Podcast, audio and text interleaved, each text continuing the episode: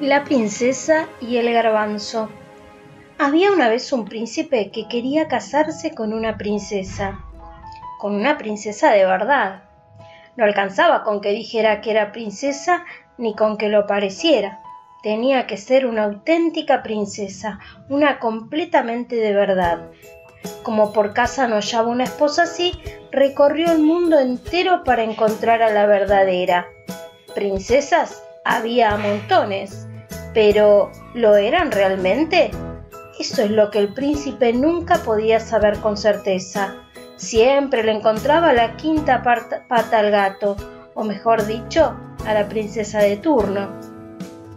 Ninguna lo convenció y se terminó volviendo a casa más triste de lo que había partido, apesumbrado con el asunto porque él de veras quería casarse con una princesa. Tiempo después, una noche estalló una terrible tempestad, un tormentón con rayos y truenos de miedo. Caía el agua como si fuera una cortina y no se veía ni a un metro. En eso se escuchó la aguda campanilla del timbre. Llamaban a la puerta del palacio. El viejo rey, asombrado, acudió él mismo a abrir y se encontró con una muchacha hecha sopa.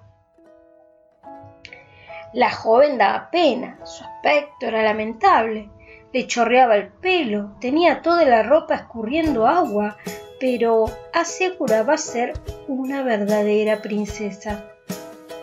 Eso está por verse, pensó la reina madre, y sin decir una palabra se fue a preparar el dormitorio para la huésped. Levantó el colchón de la cama y puso un garbanzo sobre las maderas. Encima puso 20 colchones y 20 edredones de pluma. Ahí iba a dormir la joven. A la mañana siguiente, con una sonrisa inocente, la reina le preguntó a la muchacha cómo había descansado. Horrible, dijo con total sinceridad la huésped.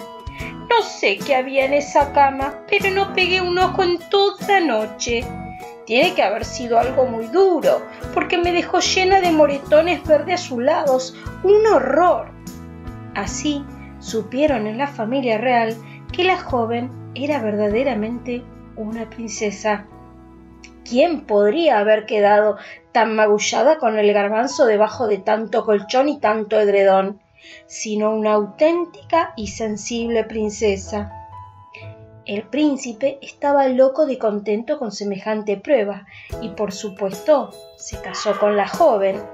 El garbanzo, convertido en pieza histórica, fue a parar al museo, donde hasta hoy se lo puede ver, si es que nadie se lo robó todavía. Y sí, esto es una historia auténtica como nuestra princesa. Y colorín colorado, este cuento se ha acabado.